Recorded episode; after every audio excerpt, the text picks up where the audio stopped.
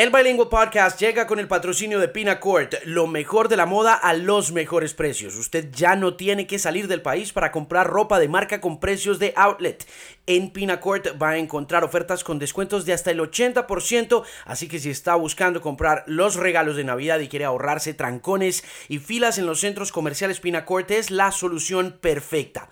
Acceda al portal desde el dispositivo de su elección y reciba su compra en menos de 72 horas. Recuerde utilizar el código MARIN15, MARIN15 para obtener un 15% de descuento adicional en su compra.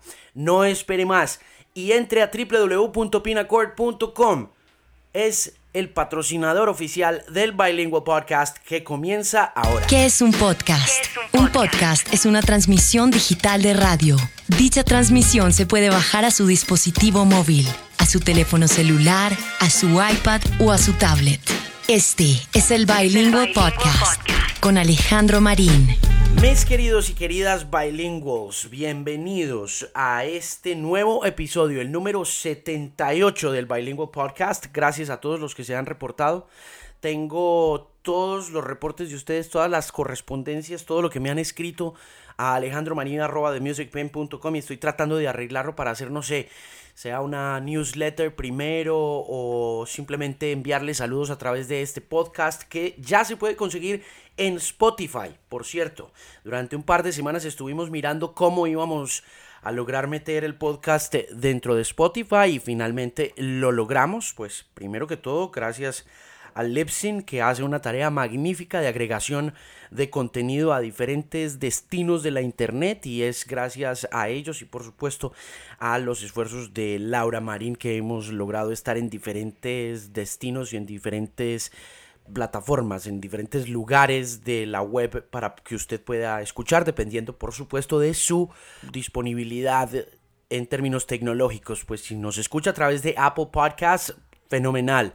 Por ahí creo que mucha gente está oyendo el podcasting en Colombia. Si nos oye por Stitcher, ahí vamos a estar. O si nos busca en Stitcher, ahí vamos a estar. Si usted tiene Stitcher como su aplicación favorita de podcasting. También en TuneIn y finalmente en la plataforma de streaming más grande del mundo. Este podcast se está grabando hoy sábado en la casa de los papás. Entonces, pues por eso el sonido no es eh, sonido de estudio porque me traje el micrófono para poderlo grabar y el episodio de hoy es con Catalina Ceballos. Catalina es directora de Canal 13 y estuvo al frente de las dos radios públicas del país y ahora está haciendo una serie de documentales sobre música entre las que tengo que destacar el documental más reciente que hizo, que fue el documental sobre los superlitio que salió la semana pasada a través de Canal 13 y que creo que usted ya lo puede buscar en eh, la internet, simplemente buscarlo como pues, Superlitio Documental, Canal 13, ahí seguramente va a encontrar un archivo, el próximo creo que es sobre sistema solar y está haciendo una tarea maravillosa de documentales, un archivo histórico que no tenemos y que yo creo que hay que empezar a desarrollar porque ya por ejemplo una banda como los Superlitio tiene 20 años de ejercicio profesional y ese ejercicio profesional viene con un montón de historias y de anécdotas que vale mucho la pena que la gente sepa, que la gente conozca o por lo menos que tengamos un registro de eso para que gente en el futuro lo pueda repasar, lo pueda recordar y pueda ser parte de la historia musical. Y Catalina está haciendo una tarea maravillosa en ese sentido. En otras noticias, en otros temas del blog de themusicpain.com, esta semana estuvimos en Arcade Fire, estuvimos en Bruno Mars.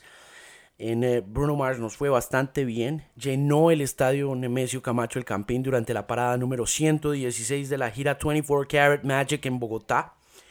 El freaking Puerto Rican aturdió al público capitalino con un espectáculo sin precedentes en Colombia, cargado de reminiscencias de James Brown, de los JBs, de Cool and the Gang, de Michael Jackson, de Prince, sin fallar una nota y dejando en estupor al estadio en un par de ocasiones indiscutiblemente el mejor artista de RB que hay en el mundo es Bruno Mars. Y unas horas después, en la Carpa de las Américas de Corferias en Bogotá, vi a una congregación feroz. No solamente a un grupo de fans, vi a un discipulado que asistió sin falta a una cita que con el tiempo ha fermentado una pasión como pocas en el rock contemporáneo. y fue ver a Arcade Fire en vivo y a la alegría de un público excepcional que hizo realidad todos esos himnos que como mantras han hecho eco místico en esa carpa durante más de dos horas junto a ese conjunto emocionado y potente de músicos.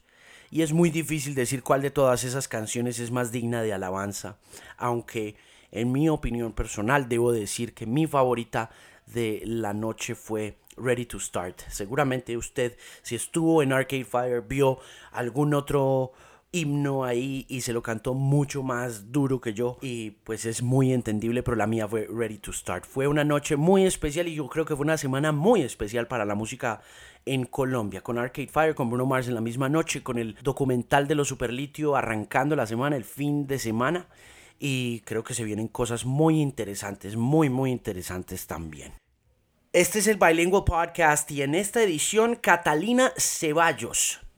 Número 78 es este episodio. Aquí está una de las chicas más pilas que conozco yo en el mundo de la música y del entretenimiento en Colombia. Cata Ceballos en el Bilingual Podcast.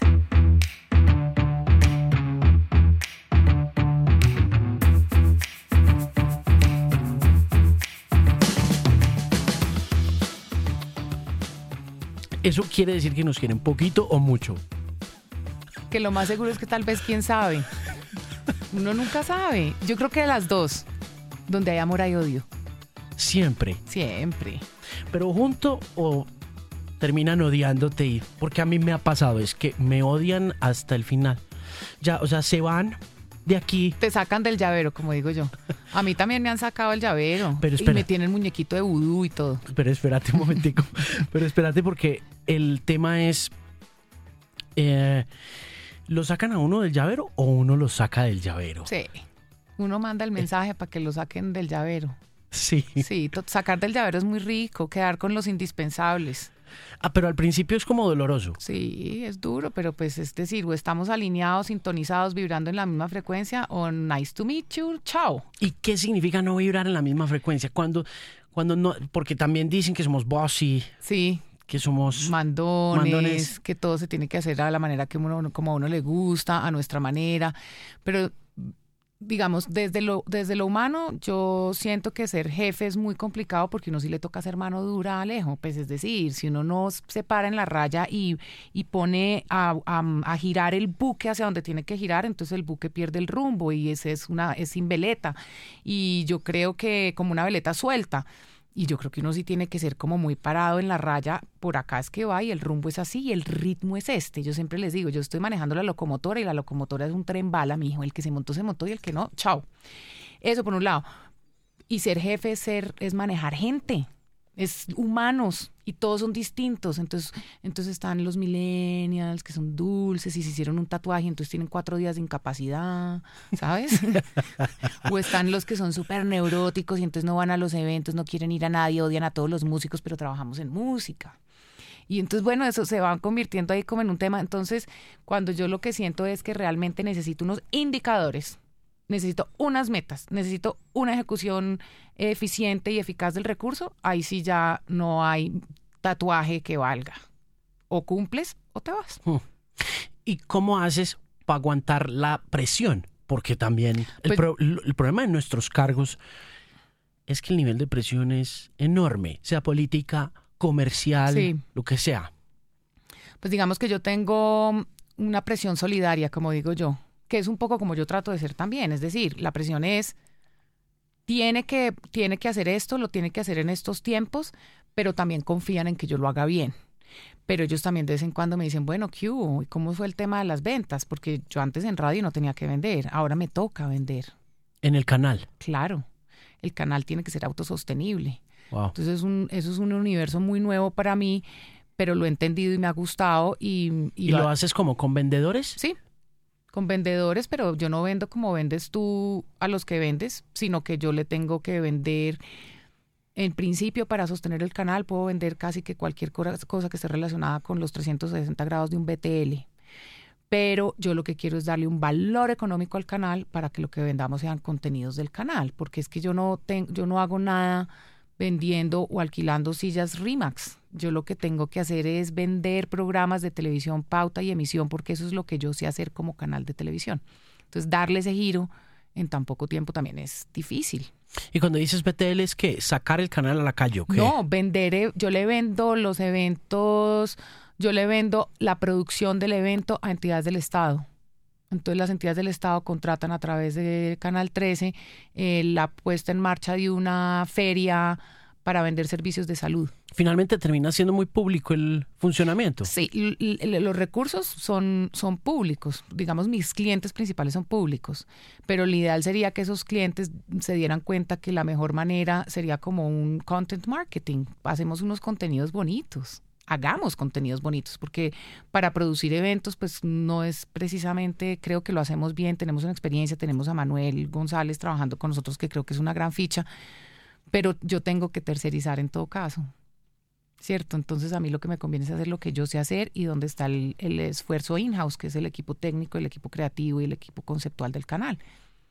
¿Qué es lo más complicado de hacer contenidos bonitos en el sector público?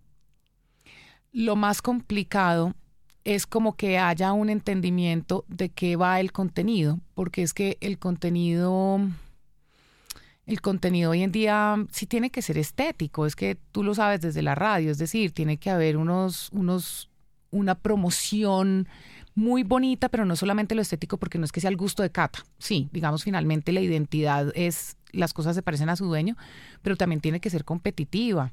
Entonces, por ejemplo, ahorita vamos a sacar una campaña para celebrar, para, perdón, para celebrar no, sino para el lanzamiento de una serie de ficción que estamos haciendo basado en la vida de Carmen Tea, porque nosotros somos región de los llanos. Y toda la campaña la estamos haciendo escribiendo las letras de la canción de Carmen Tea, pero mandada por mensajes de WhatsApp, eh, tuiteando en Instagram Stories, como para darle un vuelco hacia estos nuevos consumos y ha sido muy difícil que los productores y los directores de, la serie como que caigan en cuenta con quién y hacia dónde nos estamos comunicando. Entonces, lograr que esta comunicación sea simplemente contenido y no televisión, eso es, eso es lo que ha sido más complejo de todo. Esto no es televisión, nosotros producimos contenidos para móviles, para iPads, para la pantallita del avión o, o para Smart TV o para antena TDT o para un cable operador. Claro. Para todos tengo que producir. Y cuando uno está en ese nivel de contenidos, pues uno está compitiendo con HBO. Yo no estoy compitiendo con los regionales. Por supuesto que sí, pero más que competitivamente, estoy compitiendo con lo. ¿Yo puedo hablar de marcas acá? Claro. Pues nos toca competir con los contenidos que hace Budweiser. Budweiser hace unos contenidos para promocionar sus cervezas y esos son como miles de caballos corriendo por un desierto. esa vaina tiene que costar un cojonal de plata. Sí. Pero les queda divino yo estoy compitiendo es con ellos. Claro, pero eso es todo privado y eso es todo, pues... Claro, eso es todo privado y seguramente tienen los recursos y ellos tienen que vender y yo lo que trato es de pensar de la misma manera. No porque esté haciendo público tengo que hacer algo que entonces que sea barato.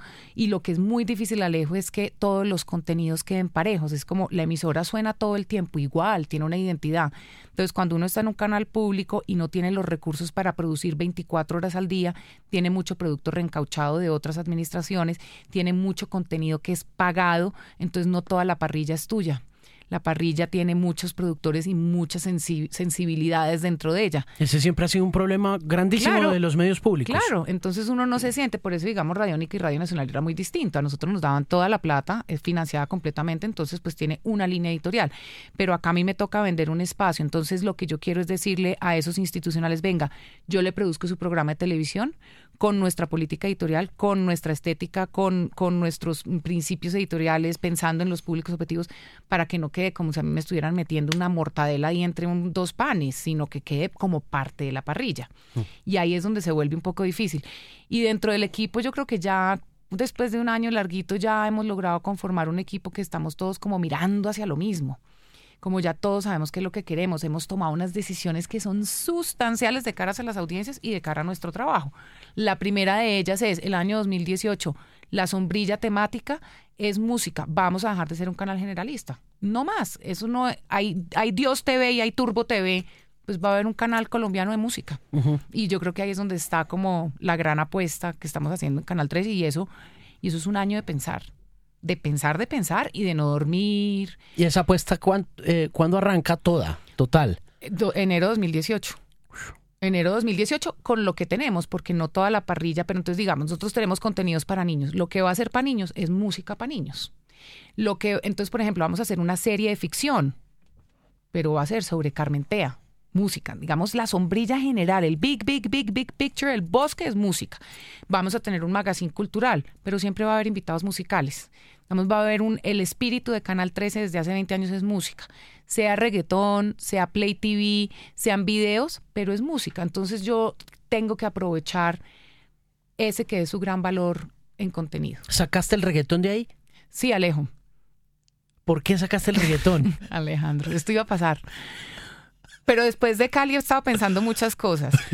Pero no, no se vaya a echar para atrás. No, no, no, no, no, no. Digamos, hay un, hay un, hay dos cosas que son muy importantes ahí. Primero, el reggaetón tiene la posibilidad de ser visto y oído en todos los otros canales. Esa es básicamente una muy buena justificación. Y, y, digamos, Saga no. ¿Cierto? Y el joropo tampoco. Y, y, y el carnaval de de, los diablitos en Arauca tampoco. Entonces, pues para eso estoy yo. Digamos que de cara a los medios públicos, ese es mi deber ser. Y creo que por otro lado, mm, pues a no ser que uno haga un ejercicio de una curaduría muy bien hecha, que digamos es lo que te digo que estoy pensando desde que estuvimos en Cali, como pensando de verdad qué, cómo, dónde y cuándo, más que desde la industria, desde lo musical, que era lo que yo te decía, Alejo, pero y la música que me decía, no, pero es que la producción, no, pero es que estos manes, ya me metí y estoy siguiendo a los manes de Infinity, no te creas que no estoy haciendo la tarea, estoy haciendo la tarea pero creo que también, ¿qué tal cómo me lavó el cerebro aquí el hombre? ¿Bien? No, pero yo no te lavo el cerebro. Yo solamente te estoy contando un sí, picture. está bien. También un big picture. No, está bien, está bien. Y tengo que hacer la tarea. Alejo, a mí, o sea, yo creo que esto, esto es un poquito, digamos, no lo debería decir y voy a tratar de ser lo más sutil, pero a mí no me gusta que me llamen a decirme cuánto tengo que pautar para pasar mi video yo ahí no estoy y yo no, no creo que sea payola, creo que, o si es una payola, pero como ya legalizada, pero no me parece. Yo quiero poder hacer cuál es un hit, qué es recurrente, qué es un clásico, que, ¿sabes? Como de verdad hacer una curaduría musical. Tengo una experiencia en radio que ya me ha enseñado eso. Oigo radio todo el día como para saber qué es pagado y qué no es pagado. Entonces, ahí si vamos a hacerlo, se tiene que hacer de verdad pensando como en una, listo, vamos a poner entonces géneros urbanos, pero yo me sigo quedando con mis chinos de alcohólicos, vos sabés, o sea, a mí eso sí me, eso me, me, me mueve el piso, me mueve el corazón, me mete cacumen en el cerebro con esas letras de esos manes, como dicen de aquí, un saludo desde la loma, ese es.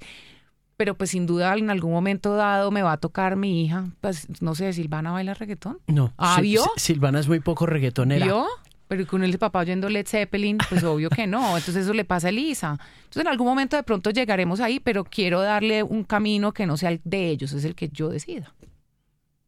Muy antipático. No, está bien, está bastante bien. No, a, mí me parece que la excusa verdadera y real es que ya tienen todo el espacio cubierto. O sea, ya están, ya, ya, ya, están donde tienen que estar. Lastimosamente sin la curaduría y, el, y sin criterio, sino ahí puesto a la sino a punta de plata. Sí, pues, y puesto ahí, ¿me entendés? Entonces, bueno, esto está como chévere, pero, no, hay, no, hay, no hay un criterio sobre las letras, sobre los ritmos, sobre los... No hay nada, es como puesto ahí. Sí, está muy industrializado, muy masificado, muy hecho a la carrera también, y como que tiende a ser lo mismo. Pero eso pasa mucho con todos los géneros populares, ¿no? Sí, es verdad. Y eso fue lo que entendí, que es un género popular. Y entonces, entonces ya entramos a hablar del pop, y entonces uno dice, bueno, ¿para dónde vamos esta noche? Hmm. Para Bruno Mars. Sí. Pues sí, Sí, it's pop. En todo caso, el mejor, y creo que será, yo no fui al concierto de YouTube, pero estoy segura que, que este será el mejor show del año en, Colombia. Yo creo, de mm. pronto. Mm. Pues le tiene que ganar a YouTube. I hope so. Yo no soy cero fan de YouTube. Pero fuiste. No, no. Cero es cero, ni regalado. No puede ser. ¿Los odias? Sí. yo solo, canté, yo solo canté Sandy Bloody Sandy cuando me tocó, cuando era adolescente y creía en el IRA. Sí. Y ya. Eso, hasta ahí llegué. No puede ser, ni With or Without You, ni nada de esas cosas. ahí, esas, esa, ese Joshua Tree, esos dos disquitos por ahí ya. Y después dije, no, chao, yo me voy para The Cure del todo y me fui para mi New Wave. Ah, te fuiste para The Cure. Sí, yo soy The Smith, The Cure, The Pitch. Eso es lo mío. Y por eso también Diana te adora. Pues sí, Sí, pero no, ella me adora es porque yo soy la manager. ¿Ah, sí? ¿Cómo así que así? O sea, yo contraté a Diana por culpa tuya. Sí, no. Por su cinta persona. O sea, estratégicamente, hace un año estábamos negociando Sí, el señor. pase Sí, de. Diana Rodríguez Sí, a la X más música. Tal cual, así en fue. un sonar. Tal cual. Estábamos viendo. ¿Qué era lo que estábamos viendo? Yo no me acuerdo. Eh, New Order, Sí. yo no me acuerdo. Sí. Fui- vimos New Order y vimos a Moderat, que a ti eso no te gusta. No, yo no vi eso. Yo que me iba a poner Por eso, yo en cambio sí me lo gocé. Con toda. Porque esa electrónica, ¿a ti por qué te gusta eso? ¿Tú tan vieja? ¿Tú tan de 46 y tan inmadura? Porque me gusta eso. Pues yo, Alejo, yo no sé, a mí me, a mí, a mí me, a mí me gusta bailar. Digamos, a mí me gusta bailar salsa, no me gusta bailar merengue. A mí, yo, yo bailé Michael Jackson y bailé Madonna en los ochentas y hoy en día me enrumbo bailándome música electrónica con toda. Y, y fui, fui la primera persona que trajo a Colombia a Matías Aguayo, a propósito que estuvo este fin de semana acá. ¿Y lo hiciste con qué? ¿Con Radiónica? No, ah, por favor, eso fue hace 11 años. Lo hice sola con, en la sala, yo de promotora, yo le escribí, yo le pagué, yo me la enfiesté, yo todo. No puedes Sí, sí. ¿Has hecho Y promoción también? Sí, y traje a Super Pitcher también, en ese sí me quebré.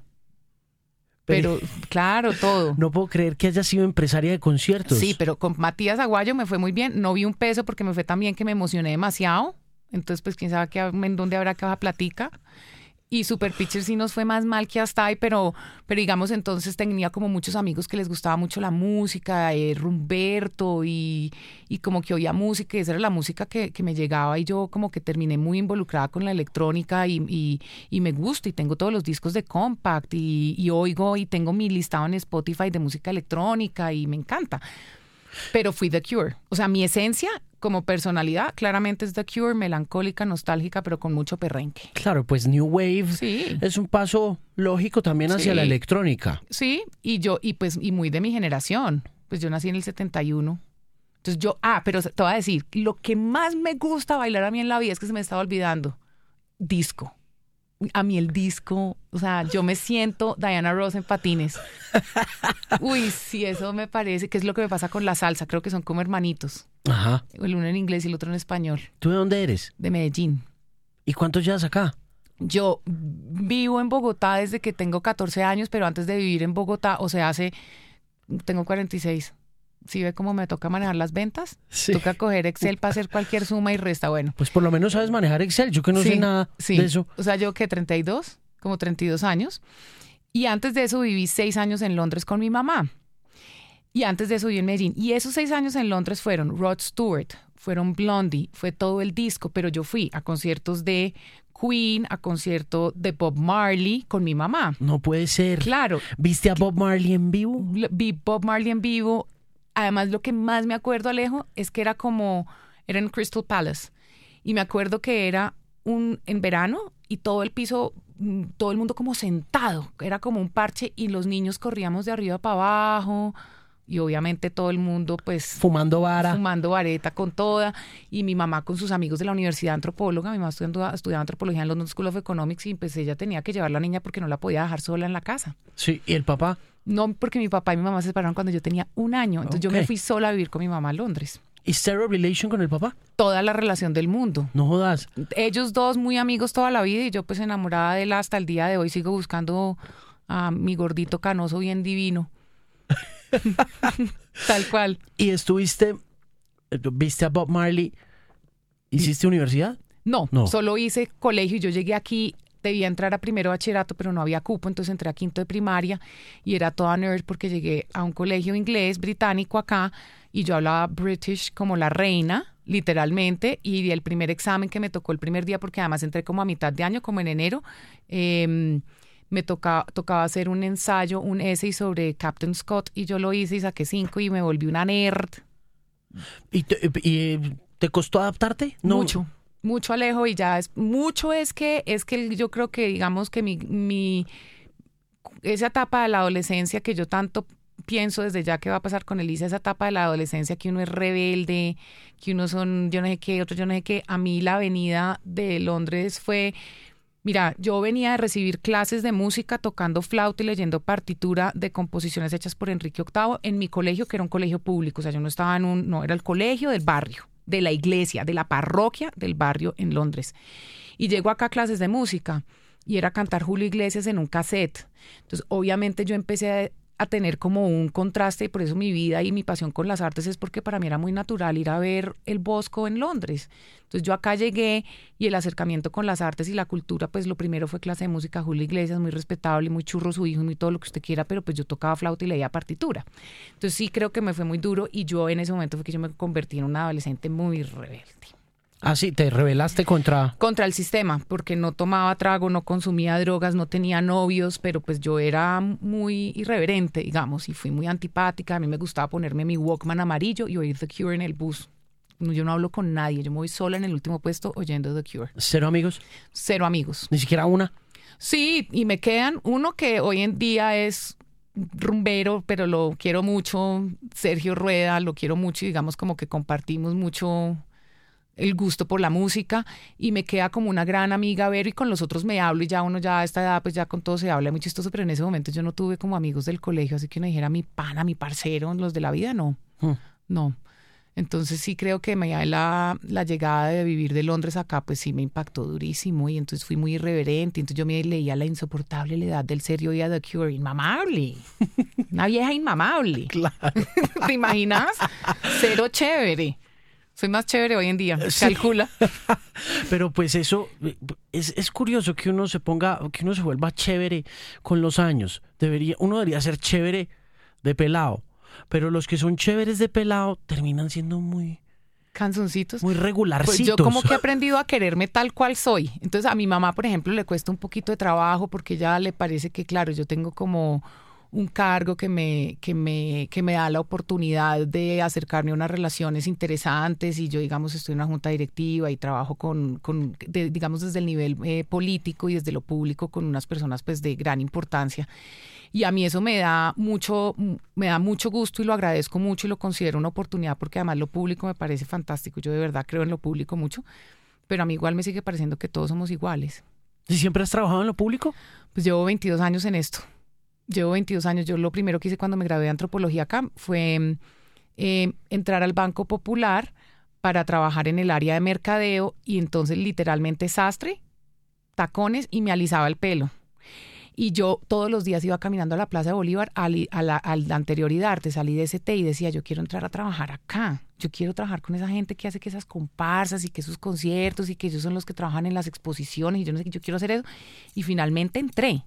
O sea, literalmente entré, una amiga me dijo, yo presento tu hoja de vida, tú miras a ver qué haces y empecé trabajando empacando libros para la biblioteca de la administración de entonces, que era Enrique Peñalosa, la biblioteca Gabriel García Márquez, para donar a todos los colegios mm, del distrito. Hmm. ¿Y qué ha cambiado desde entonces en ese sector público? Por ejemplo, en el tema, ¿cómo, cómo está eso? Eso sí está, ¿cómo está la ciudad? ¿Tú cómo lo has visto? Que, yo creo que mm, yo insisto mucho que, se hace muy necesario que lo público, en, sobre todo de cara a la cultura, mm, se alíe con lo privado. Yo creo que los privados tienen ya como un, interés y un conocimiento sobre también la importancia de las artes en el desarrollo y en la economía y, creo que eso sería muy interesante. Pero, eso sí, ¿tú crees que eso sí pueda pasar? Sí, tiene que pasar, eso se llaman las APPs y eso son alianzas público-privadas, eso tiene que pasar. En Sao Paulo existe, en Londres existe, en Berlín existe, eso tiene que poder pasar. Eso es el desarrollo natural y claramente eso viene de una política pública. Digamos, yo no, no estoy muy clara cómo es el plan de desarrollo del alcalde Peñalosa, soy muy amiga de Juliana Restrepo, la directora de la Actualidad Artes, y creo que en todo caso se han hecho muchas cosas, Alejo, el, ejercicio que se está haciendo de, la nueva Galería Santa Fe, una galería del distrito donde van a circular grandes artistas es un gran aporte. Eh, la nueva cinemateca. Eso también es un gran aporte. Eh, un teatro Jorge Eliezer Gaitán que tiene permanentemente y cada vez tratan de tener una mejor eh, programación es interesante yo creo que, por ejemplo, el premio Luis Caballero, un premio que tiene básicamente que unos 20 años y es un premio donde uno ve los grandes artistas plásticos de este país. Yo he visto, gracias al distrito, la obra de José Alejandro Restrepo, uno de los mejores artistas plásticos y que ha sido un gran referente para el tema de conflicto en Colombia. He visto los grandes conciertos que yo primero vi en mi vida, los vi con. Yo vi a Robbie Draco por primera vez en mi vida en Rock al Parque. Claro. ¿Sabes? Entonces, Estamos hablando de eso. Sí, hablamos de eso en algún momento. Sí, cuando, cuando estábamos hablando de lo superlito, pero ve, antes, antes que sigas, arrancaste entonces empacando libros. Sentada en el piso de la directora empacando los seis libros que hacían parte de la colección Gabriel García Márquez. Y yo fresca, yo feliz, a mí me parecía lo más, y era contratista, eso que se queja todo el mundo, que cuántas firmas, yo hacía eso y a mí eso me parecía como absolutamente natural. Yo nunca tuve la angustia de que me iba a quedar sin contrato, a final de año yo me quedaba sin contrato y al otro año me llamaban y fui subiendo y después fui la directora de las convocatorias, después fui directora de Siga hasta su casa, después fui jefe de la oficina de producción y de ahí ya me fui pero hice una carrera muy bonita porque estuve como recorrí desde el patrimonio, eh, cultura tangible, cultura intangible, estuve en los premios y en los estímulos y yo no sé yo cómo di el, el, el, salto a radio, pues fue una cosa porque empecé a trabajar en medios, pero la verdad... ¿Cuánto te tomó más o menos? Desde hace 10, 11 años, porque cuando me abrí, mmm, monté una, tuve ahí como un bachecito, trabajé con entidades sin ánimo de lucro y luego monté una empresa con Vicky Rodríguez, nuestra negra candela, esa sí es la negra candela de verdad, la de verdad y de veras. Personaje. Personaje. Ahí está diciendo que vayamos a ver a la América y yo, no, Vicky, yo no voy a ir a ver a la América. ¿De qué estás hablando? ¿A la América en dónde? ¿A la que? La... No tengo ni idea. Ella debe querer irlos a ver a Cali, quiere que uno vaya con ella. No, bueno. Y ella se quedó en Cali, Vicky. Vicky estaba volviendo a Cali, pero no se, no se quedó allá y con ella montamos una oficina de comunicaciones y la oficina de comunicaciones en un principio la idea era que le hiciera estrategias de comunicación a proyectos de carácter cultural. Entonces el Festival Más Pensante, la Feria Arpo y entonces a mí eso me pareció encantador y me pareció muy chévere porque en todo caso tenía como un, un paso a paso que tenía que ver con la gestión cultural con áreas y entidades que a mí me gustaban mucho y que eran muy orgánicas para mí.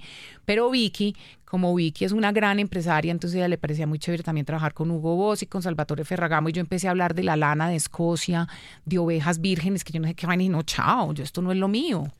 Y Vicky se quedó con el negocio y yo me quedé trabajando con los del Festival Malpensante. Y uno de mis primeros aliados en el Festival Malpensante fue Radiónica y Radio Nacional. ¿Por qué? Porque yo oía Radiónica y Radio Nacional. Yo era oyente. ¿Ya se llamaba Radiónica? Sí, eso fue en el 2009. Ya se llamaba Radiónica. Entonces yo me fui y me enteré que había un cargo para manejar el área de mercadeo que se llamaba proyectos y me postulé y quedé. ¿Y qué te tocó hacer ahí? Pues lo primero que nos tocó hacer, o digamos que la primera propuesta y lo primero que hicimos fue hay que sacar las emisoras de la cabina, porque como es una emisora que no tiene pauta y que nadie conoce y que tiene como esa, ese imaginario de lo público y de lo viejo, entonces yo dije hay que sacar esto a la calle para que la gente la vea, que vea la marca, que vea dónde están. Entonces em, reanudamos un proyecto que ya existía, pero no con recurrencia ni como con estrategia, que eran los Radiónica Sound System y en el caso de Radio Nacional, las conversaciones de Radio Nacional de Colombia. Y ahí eh, hubo una oportunidad, digamos que a pesar de la salida de quien era su gerente en ese momento, subgerente de radio, que era Gabriel Gómez, yo en ese momento, él se va y yo de alguna manera asumo el liderazgo de lo humano frente al nuevo gerente y empiezo a decirle, vea, ¿usted por qué está haciendo esto? ¿Cómo hace que me va a traer a este? Esto no está pasando, ¿usted por qué no habla con su equipo? Y el tipo, en vez de ponerse muy bravo conmigo, que era lo que yo pensé que iba a pasar, me dijo, usted debería ser la subgerente y me nombró como encargada y ahí ya empecé a hacer como mi carrera como ya directora y a cargo de las dos emisoras. ¿Cuáles son las fortalezas de esas radios públicas hoy en día? Luego de haber tú estado ahí, ¿qué, qué fortaleza tiene Radiónica? ¿Cuál es su fortaleza más grande? Em, pues yo creo que poder tener un poco la independencia del, del, del, que pauta. La libertad y la autonomía que, lo comercial sí digamos tú necesariamente, vamos a poner un ejemplo, no acá, pero vamos a poner un ejemplo en, en, en no sé, en otra ciudad para que no herir susceptibilidades de nadie. Sí, sí, porque aquí... No, eso después a usted lo joden y bueno, mejor dicho. No, pero vamos a decir una cosa, por ejemplo, en Londres, ¿cómo es que se llama el sistema de, bueno, no sé? Sí, BBC Radio, ok. No, porque eso es público, no, pero una emisora privada en Londres tiene que ser amigo de los de Gin, Gin Antónica y cualquier cosa. Capital, FM. Sí. Entonces ellos tienen que pautar y si ese man dice, em, no me gusta mm, una banda Katy Perry, sino el otro, entonces les toca. Un poco eso es como porque yo soy patrocinador del evento y voy a estar en el evento y eso eso se pierde, eso se pierde y uno sí tiene que tener en cuenta esos gustos de los patrocinadores, porque es que los patrocinadores no en vano son afines a una proyección de su marca. Es decir, yo entiendo eso perfectamente, eso tiene toda la razón de ser. Es decir, eh, Toyota es afina a una música que sea puede atravesar el llano y que sea perrencudo y unos hombres churros, barbudos, grandotes, fuertes, héroes. ¿No? Entonces es épico. Entonces yo entiendo que las marcas se tienen que asociar también a productos sonoros y a Afines. historias afines. Y en lo público, a mí la afinidad de lo público me gusta mucho porque era lo que yo te decía en Cali. A mí me encanta poder llegar y ver una banda de Timbiquí en el Museo de la Tertulia. A mí eso me parece muy valioso. Y eso es lo que a mí me gusta de lo público, porque finalmente es el, hay una oportunidad de, de darle visibilidad a los invisibles, pero no de una manera mamerta, que ahí es donde yo trato de pelear mucho, no más con el mamertismo. ¿Y cuál es la debilidad? La debilidad es que seguimos siendo, mejor dicho, Radiónica es súper famoso entre nosotros que trabajamos en lo público. Radiónica, desafortunadamente, eh, yo creo que tiene mucho más empuje que no lo reconocemos por lo que no está en Bogotá, pero en la región Radio Nacional es una cosa impresionante. Acaban de venir de hacer un concierto en Tumaco y eso había cinco mil, seis mil personas.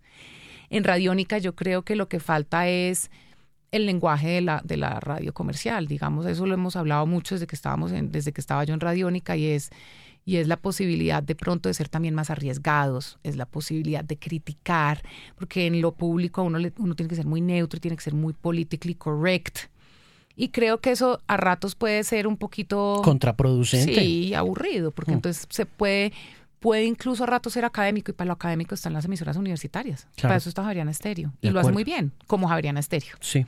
Mira, ¿y de dónde salió la idea de hacer el documental de Superlitio? ¿Por qué te embarcaste en esa...? No, pues Alejo, esto es una historia de amor. Porque imagínate que cuando estábamos en la batalla de gallos de Red Bull, yo dije, "Eh, Ave María, nosotros tenemos que celebrarle en el canal los 10 años a, a Sistema Solar. Es decir, esto hay que hacerlo, esto hay que hacerlo porque pues porque nadie tiene un documento sobre los 10 años y ya va siendo hora de que vaya. Y yo pues pensando ya como canal de televisión, ya pensando como productora de contenidos audiovisuales. Y entonces le comenté a, mi amigo Nico y le dije, ve, ¿qué opinas? Me dijo, pues sí, pero si vas a hacer eso tendrías que hacerlo con Superlito que está cumpliendo 20, que es mucho más importante. Y 20 años son 20 años y yo le compré la idea de una. Y se la compré sin consultar con mi equipo, que son los que me paran a mí, porque yo en efecto soy el tren bala, pero a mí me dicen eso no se puede, no existen los recursos, por ahí no se puede gastar ese rubro, por acá no se puede, si se puede, no tenemos plata, no tenemos tiempo, no hay emisión. Y yo les dije, no me importa. Y ahí es donde otra vez empiezo yo con el- la presión. Algunas cosas la vamos a hacer con el equipo in-house, le vamos a pedir al equipo in-house que lo, que lo haga y vamos a hacer después con un equipo, mm, un outsourcing, pero escogido el director por nosotros, el productor por nosotros, el camarógrafo por nosotros, el sonidista por nosotros, el realizador por nosotros, la, la post de audio por nosotros, todas las personas son escogidas por nosotros, son todas personas de confianza. Tiziana Arevalo, que dirige el área de contenidos del canal, fue quien propuso los nombres de las personas y dijimos, en efecto, tenemos que hacer Superlitio y, y, y fue un hit, un hit, pero lo más lindo y creo que el gran hit de Superlitio es darse cuenta que ellos son una banda que tienen 20 años porque es que ellos entre ellos son son muy bonitos, hay una energía ahí, ah, ellos vibran en la misma frecuencia, ellos están sintonizados, sin duda ha habido pues roces entre ellos, pues ya vimos que Salvatore y Mauro se salieron, pero sin duda son una banda que, que es madura, han madurado juntos, son amorosos, vos no te imaginas todo lo que nos colaboraron con este documental, eso sacaban fotos, venga, yo le tengo esto, el video, la tía, yo no sé qué, eso mejor dicho, todo el mundo puso, todo el mundo colaboró, por supuesto todo lo hicimos con, con M3, con, los, pues, con su management, y fueron ellos como digamos los que finalmente lograron cohesionar a la banda con el equipo de producción. ¿Qué te dijeron ellos? ¿Te pusieron algún pereque o algún problema para poder hacer eh, una línea de tiempo? Nada. ¿O te dijeron tenés que hacerlo por este lado? Alejo, nada. La primera reunión fue con Juanse y con Pedro, eh, Tiziana, Chopu y yo en, en mi oficina en Canal 3 y les dije, miren, la idea es esta, ¿cómo la vamos a desarrollar? Yo lo que quisiera es que esto quede como un documento de memoria, digamos, yo soy mu- muy obsesiva con el tema de la memoria y eso lo aprendí, digamos, también trabajando en lo público, no existe la memoria. No hay memoria sobre la música, sobre las entrevistas, sobre las... No hay ni siquiera en las nubes, ¿me entiendes? Yo llegué a Canal 3 y no hay archivo y es una tristeza que uno no encuentre muchas cosas. Eh, ahora Señal Memoria está haciendo eso, pero digamos en el canal no había y hay que hacer memoria de esto porque nadie lo está haciendo y yo quiero que quede la memoria. Vamos a hablar sobre los 20 años y si vamos a hablar de los 20 años, vamos a hablar desde el día cero hasta hoy y así lo hicimos. Y Elkin Hernández, que es el director, lo que dice es que él fue, él hizo una idea de sinopsis, pero él fue desarrollando la historia también con ellos porque entonces ellos hablaban mucho de Mauro y Salvatori. Entonces llamaron a Mauro y ellos dijeron, no, ese man no les va a hablar. Mauro se sentó y habló con todo el amor del mundo y Salvatori lo mismo. Entonces ya Eso con- fue increíble. claro. Creo que una de Nos las- faltó Dino. Pues sí, pero creo que a él le perdonamos la ausencia Sí, en el documental. todos reconocemos además Al el que, que sí, el que sí sorprende mucho es Mauricio. Mucho, mucho, Porque mucho. y- es de todos modos un es un nerviecito de la cultura pop colombiana Sí. tan doloroso, Mm, ¿no? Sí, porque tam- es- a mí él me encantaba en tarima, yo te lo dije. no, no, es que él era Me moría. él era un frontman inigualable. Sí, sí, sí. Y, y es muy interesante ver el paso que dio de, de Mauro a Pipe, porque Pipe es otra persona, es otra esencia, es otro espíritu, y finalmente lograron mantenerse. Y ve, mira, yo vi, yo lo vi con mi mamá. Mi mamá al principio toda, pues no, porque yo soy corporativa, pero ¿qué hago haciendo un documental de una banda ahí de Cali, eso qué? Se lo vio conmigo, le encantó, quedó fan y me dijo qué banda tan buena, qué gente tan querida, qué música, cómo ha evolucionado la música, increíble cómo empezaron como punk y mira lo que están haciendo ahorita. Ahora bien, mi mamá era la que me llevaba a Bob Marley y a Queen, ¿no?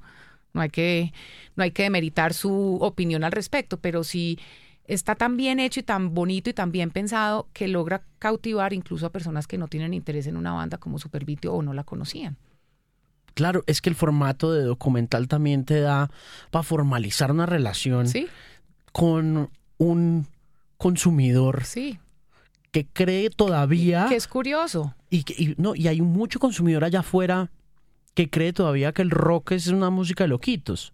Claro, sí, yo sé, yo sé, tal cual. Entonces, formalizar eso eh, ahí, en, en ese concepto visual, que cualquier otro teleusuario, cualquier otro televidente puede relacionarse. Sí, es- eso yo lo vi con mi mamá. el- Porque el- ve eso, por- porque ve eso, no sé, en National Geographic o lo Sí, ve, total. ¿no? Mi hija también lo vio, ella me decía, mami, ¿por qué salen esas rayitas? Porque hay como unos efectos que hacen como del tiempo, entonces se ve como más épicos y ma- mamita llama que eso se está viendo mal. Así es, chiqui. Ah, bueno, listo. Pero ella también se encarretó y me decía, ay, pero él no tenía el pelo largo mirando a Mauro. Y entonces que, que vio a la hija de Pedro, entonces me dijo, ay, ella fue la, pues como que sí, es interesante. Es que lo que, lo que, lo que es muy interesante de los documentales es que son de verdad y no son realities. O sea, los realities lo que enganchan es que son reales, lo que le espantan es que son amarillistas y escandalosos y fuera de sí, pero lo que cautiva a la gente finalmente es la historia de lo real, de lo humano. Ve, esa persona es un neurótico, ve, esa es toda sexy. es- Y aquí lo que pasa es que uno está viendo humanos y el documental es tan humano, es por eso, porque es real. ¿Sabes? Hay otra cosa que me llama. Hay otra cosa que me encantó dentro del desarrollo del documental y fue como el footage eh, tomado de los 90 Sí, va floreciendo. O sea, tú vas viendo la, la, la, mm, la habitación de Salvatore, el sillón ese. sí, Luego el bar, sí, ¿no? Luego la fiesta. Mm.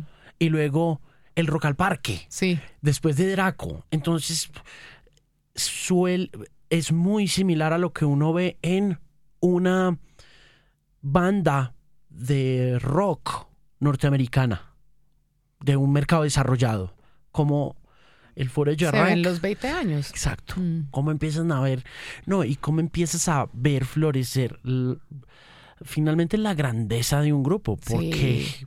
Y eso sí es el ojo y la delicadeza y la sensibilidad de Elkin Hernández. Yo tengo que decir que yo la primera vez que lo vi dije, go, me encanta, no lo dudo en un minuto más, creo que no hice. Lo único que sí dije fue, y me acuerdo en el primer corte que vi, dije, quiero que metan más a Pipe. Entiendo que Mauro en ese momento era más importante, pero Pipe hoy en día es. Entonces tiene que estar desde el principio, porque al principio no estaba mucho. Yo de resto no hice ninguna corrección. Mm. De resto, creo que Elkin logró manejar la historia de una manera muy bonita, muy cálida y fue muy emotivo, Alejo. El día que lo lanzamos, Pedro y yo nos abrazamos llorando.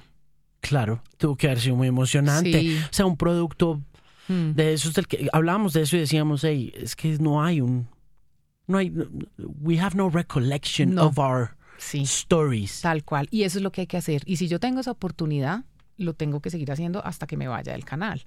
Y, y ya digamos después de ver lo que pasó con Superlitio, que esperamos seguramente va a ser La expectativa que tenemos no es tan alta con el de sistema porque digamos las condiciones fueron muy distintas, pero pues igual va a quedar un documento de memoria. Sí estamos planeando el próximo año que tengamos como un liderazgo en el tema de, de, producir y no quiero quedarme solo con rock, es decir, hay que hablar de los, de los músicos de los llanos. Yo me muero por el joropo, yo sé que esto suena gracioso. Yo, Catalina Ceballos, yo, yo o, o, fui o fui llanera en otra vida o, o, de verdad yo que tanto digo que soy como una potra zaina, es verdad, yo adoro el joropo. Entonces me muero por hacer algo con. A mí, yo este año lancé una convocatoria para hacer algo que tuviera que ver con los, con los cantos de vaquería, porque me parece increíble que eso además de ser ceremonial, pero a la vez hace parte de la cotidianidad y creo que es muy bonito, es muy bonito hablar de la música y que quede lo visual ahí, eso va a quedar ahí, eso tiene que quedar archivado, así sea en mi computador. En la implementación de estas dos ideas de sistema solar y de superlitio tienes que pedirle permiso al gobierno para hacer esas cosas. No. Yo no les tengo que pedir permisos para nada de ese estilo de cosas, de contenido, digamos, cuando a mí me hacen la invitación para ser parte del canal, eh, un poco es pensando, usted logró un éxito de posicionamiento con Radiónica y Radio Nacional, replique ese éxito con Canal 13. Y, y yo no sé nada de televisión, ni tampoco sé nada de radio. Yo he aprendido y yo dejo que hagan los que saben. Yo hoy en día te puedo hablar del sistema ionizante del, de las transmisiones, porque ya hasta la parte técnica me la sé. Y he ido aprendiendo mucho de la producción pero yo creo que la gran virtud mía, sin haber sido, eh, digamos, educada en el, en el tema de la producción de contenido, se me da y creo que tiene que ver por la facilidad como veo las historias por ser antropóloga precisamente. Yo no me pongo en ningún lugar, yo me pongo en todos los lugares. Y eso es lo que le da a uno la antropología. Tener perspectiva es antropología. Y creo que eso fue lo que hicimos. Y cuando ya nos fuimos dando cuenta, esto es música, dijimos música, it is, vamos por música. Y ahí fue donde se nos ocurrió esto y hicimos el de Consulado Popular, eh, que también es interesante porque Consulado no tiene como un reconocimiento dentro, es muy underground todavía.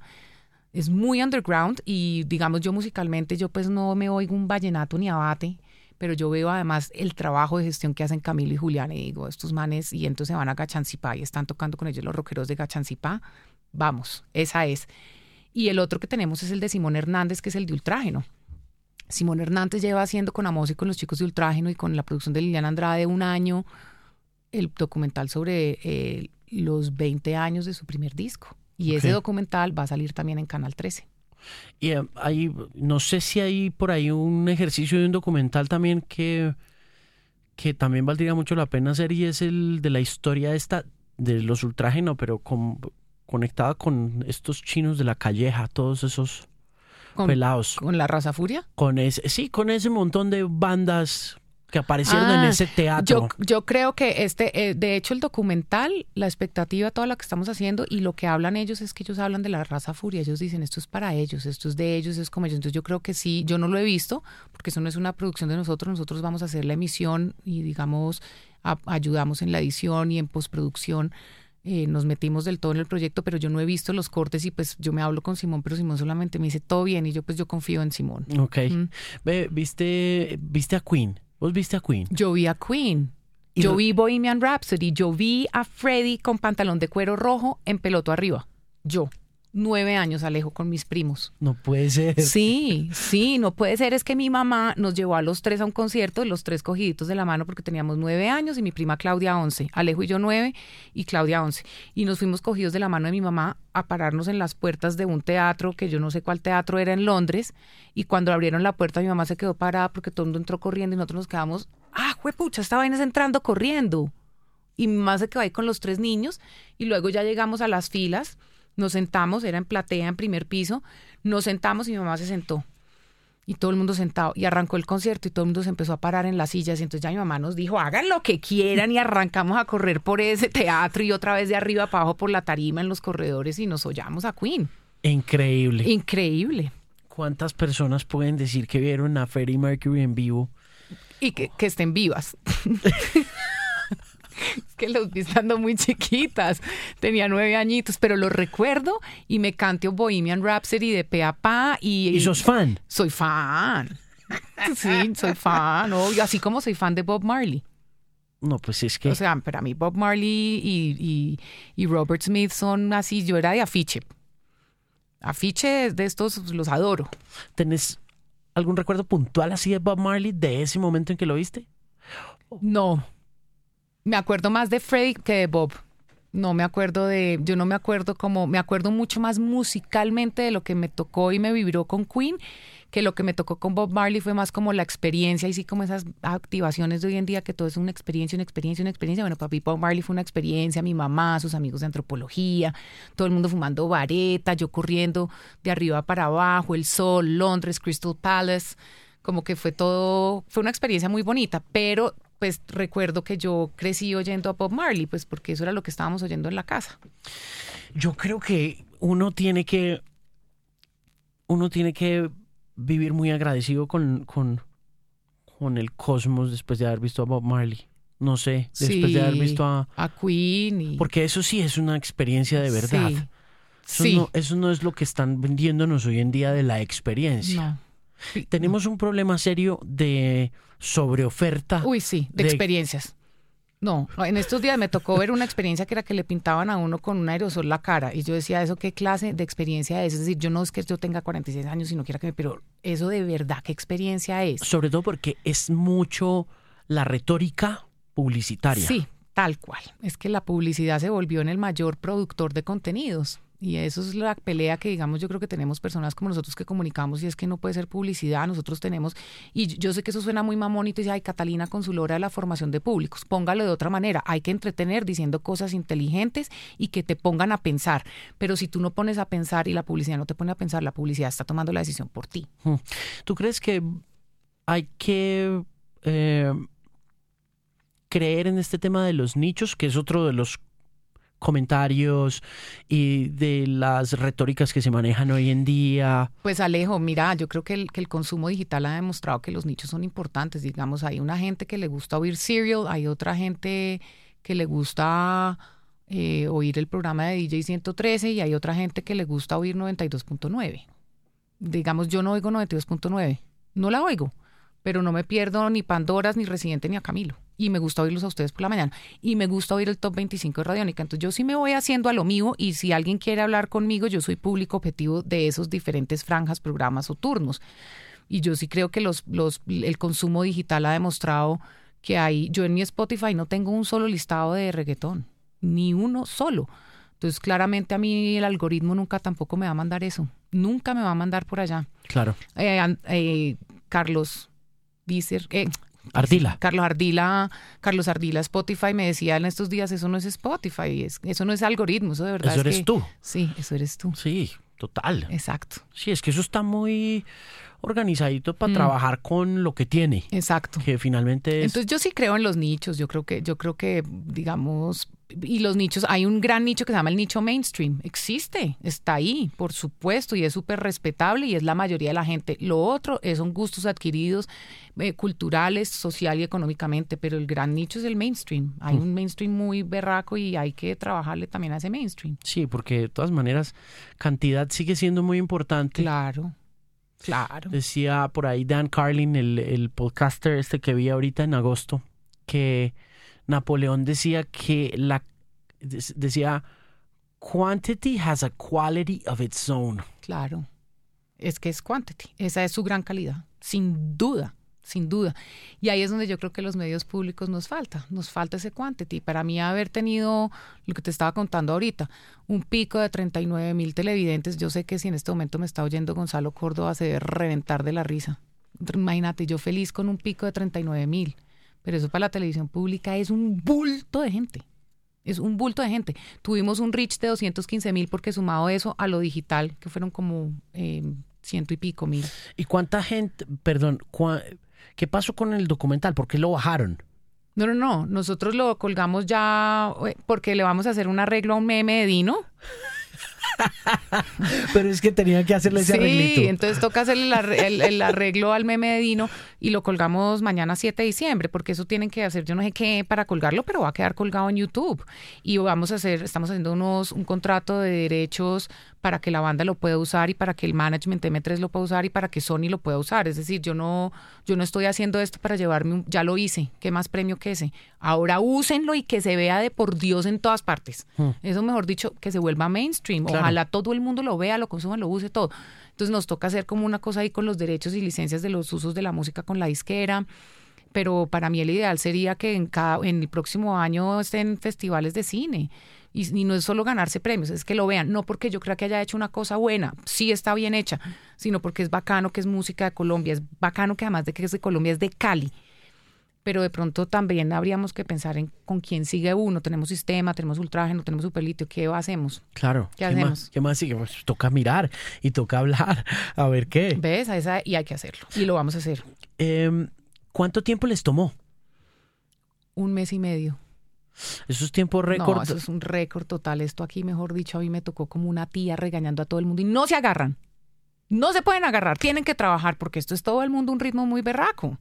Esto es un ritmo que, que, no es normal y conseguir todo ese, todo ese material de archivo y todos esos apoyos no fue fácil. Y entonces, bueno, ¿y cómo hacemos para viajar a Cali? Pues tienen que viajar a Cali y se tiene que ir la fotógrafa porque además esto tiene que estar en digital. Eh, no, esto fue en tiempo récord, trasnochadas, 3 de la mañana mandando músicas. Fue muy difícil, pero todo el mundo terminó tan contento, los televidentes terminaron contentos, los fans de Superlito terminaron contentos. La idea es que ojalá este año se pueda mostrar en Cali. ¿En dónde lo van a mostrar? Pues estamos viendo a ver si lo podemos lograr con la tertulia y si no es con la tertulia, con el que sea. A mí no me importa, pero tiene que estar en Cali y ojalá los chicos de Superlito estén todos juntos en Cali viéndolo. Y, mostrándolo. Claro. Porque si no, no. Es, vale, vale, mucho la pena darle la vueltica a ese documental. Claro. ¿Universidades o alguna cosa, no? Sí, hay que hacer todas las gestiones posibles. Yo una vez tenga como la parte jurídica para, digamos, para mm, la transparencia y, digamos, como la parte de buen gobierno, tenerla check.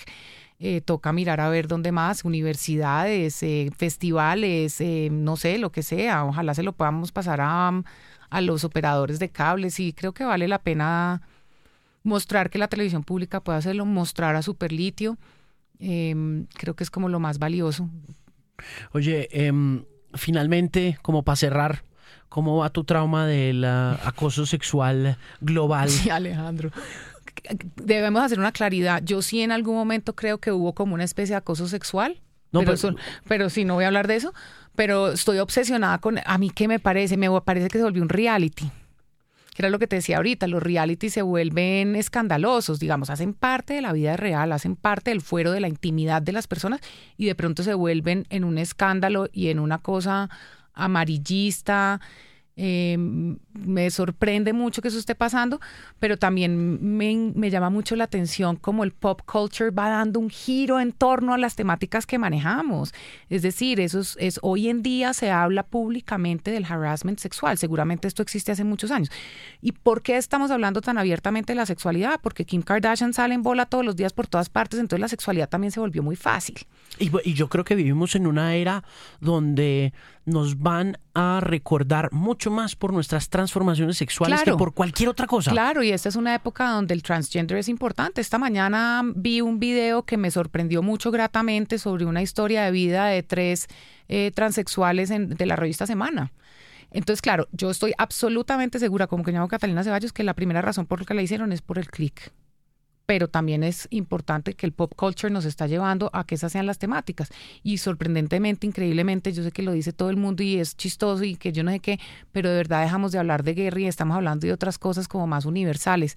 Y pues yo digo que lo del acoso sexual o todos esos vos el que me explicas a mí la, cada una de las categorías, pues eh, eso también tiene que ver con el, con el, con la discusión sobre el género. Las mujeres que, mire lo que tiene ahí DJ 113, mire, eso es una publicidad y unas pijamas, y desde acá solo se ven nudes. Eso es nuestra cultura de hoy en día. Yo lo que espero es como que la mujer esté, lo que la, que la mujer tenga como un lugar, el lugar que nos gusta estar. Es que también a mí no me choca muchas veces estar en el lugar de sentirme protegida. Yo, pues las feministas me caerán, pero a mí sí me parece fantástico que me echen el brazo por encima y que me digan, venga, yo la acompaño al baño en un concierto de esos de cuatro mil personas. Sí, why not? También puedo ir sola. Pero rico que me si eso hace parte de una seducción de la cotidianidad, no, no me parece malo. Sí, no sé, creo que lo hablábamos sobre el video de Charlotte Gainsbourg. Ajá. Tal cual. En Cali. Claro. Como que eres una mujer em, empoderada, inteligente, educada. ¿Por qué no dijiste que no? Sí. No, uno puede decir que no. Yo creo que todas tenemos, y, pero hay que enseñarle a muchas personas que no saben decir que no. Yo le enseño a mucho a Elisa a decir que no. Pero uno tal vez quiere. ¿Ve? O tal vez esa es la manera como nos han enseñado a relacionarnos también con, con, con los hombres. A mí no, y, pero probablemente sí. ¿Qué, ¿Qué, debemos hacer nosotros? Es la pregunta. ¿Nosotros Los hombres. ¿Cómo nos comportamos? Porque en muchas ocasiones suele suceder que cruzamos un... We cross a line. Sí, sin saber. We didn't mean it. Sí, yo creo... no estoy diciendo que no haya... No estoy diciendo que me pasó lo de Harvey Weinstein. No, no, no, yo te entiendo, como que de pronto entonces, pues a mí, pues digamos que por ejemplo a mí en estos días ah, me llama un chico y yo sé que el chico tiene novia y yo sé que quiere. Entonces yo le he dicho de frente, si quieres estar conmigo, invítame a salir. No, no, no, no me estés haciendo propuestas indecentes por el chat. Si quieres salir conmigo, invítame a salir, como haría cualquier hombre que esté abiertamente interesado a salir conmigo. Pero si todo lo que quieres es sexo, pues entonces, zafo, chao. Y ya le dije que chao. ¿Yo qué digo? Yo creo que los hombres tienen que ser sensibles con la comunicación y los mensajes de la mujer, que nosotras jodemos, que es que nadie las entiende, que es que si se están diciendo que están tristes, en realidad lo que quieren es que uno las consienta. Eso es válido si esa es la manera en que nos comunicamos, pues ahí es como que ser sensible y perceptivo a las necesidades y saber que nosotras somos hipersensibles, es decir, e, este es un tema que es súper álgido a los hombres y a todo el mundo les, les da repelús que a las mujeres les dé la regla y que tengan la menstruación. Y eso sí es hormonal, Alejo. Uno sí se pone de mal genio, uno sí se pone chinche, uno sí se pone hipersensible. Pues entiendan. Pues como así, es que sí, y sí, eso pasa. Y creo que eso tiene que pasar con todas las relaciones humanas, como el entendimiento sano y una comunicación sana generalmente no tiene que ser todo tan egoísta, lo que yo diga, como yo diga, cuando yo diga. Mm. Mira, es un gusto tenerte acá. Lo mismo. Es un placer. Lo mismo haber venido, me encanta hablar contigo. Nada, pero esta es tu casa siempre, siempre. Muchas gracias. Así la siento. Gracias.